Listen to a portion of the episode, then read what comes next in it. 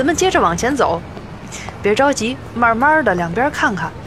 我记得那个时候，我们仨也经常经过这里，看着两边依然有人居住的百年洋楼。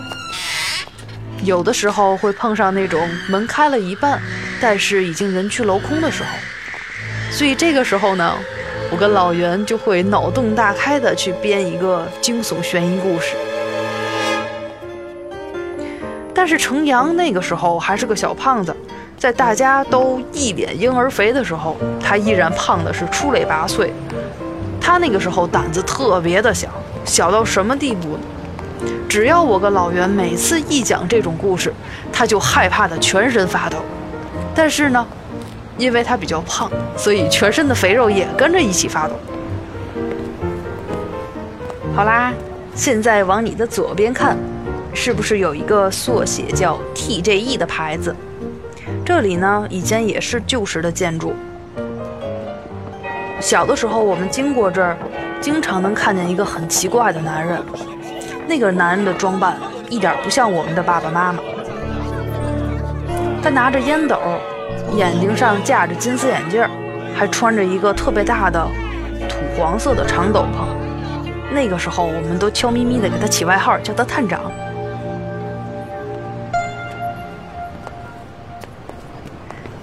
咱们再往前走，左边应该又出现一只黄铜墩子了。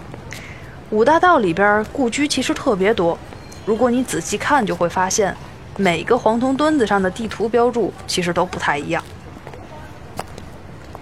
在这个路口，咱们左转，现在所站的这条马路就叫云南路了。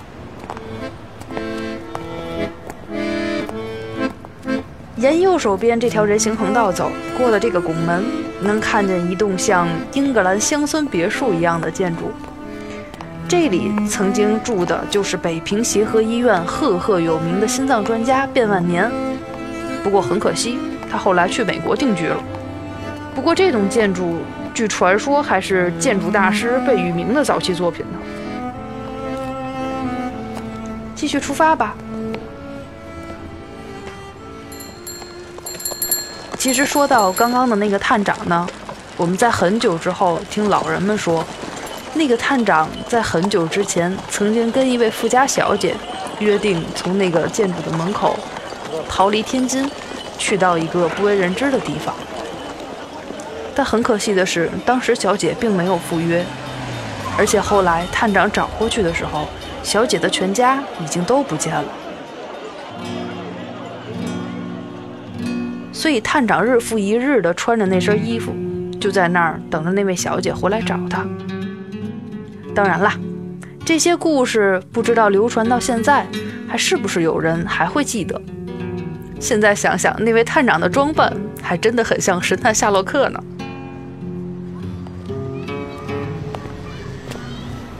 前头的十字路口过了那个木南道的路牌，咱们接着直走。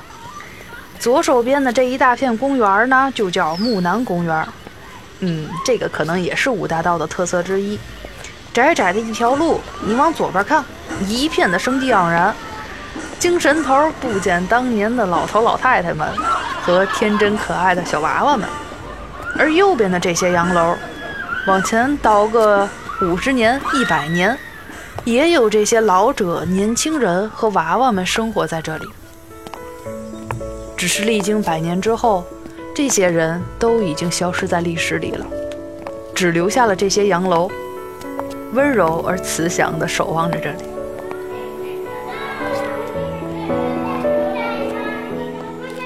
对了，在这儿你可注意看脚下，前面有一个特别哏儿的地方。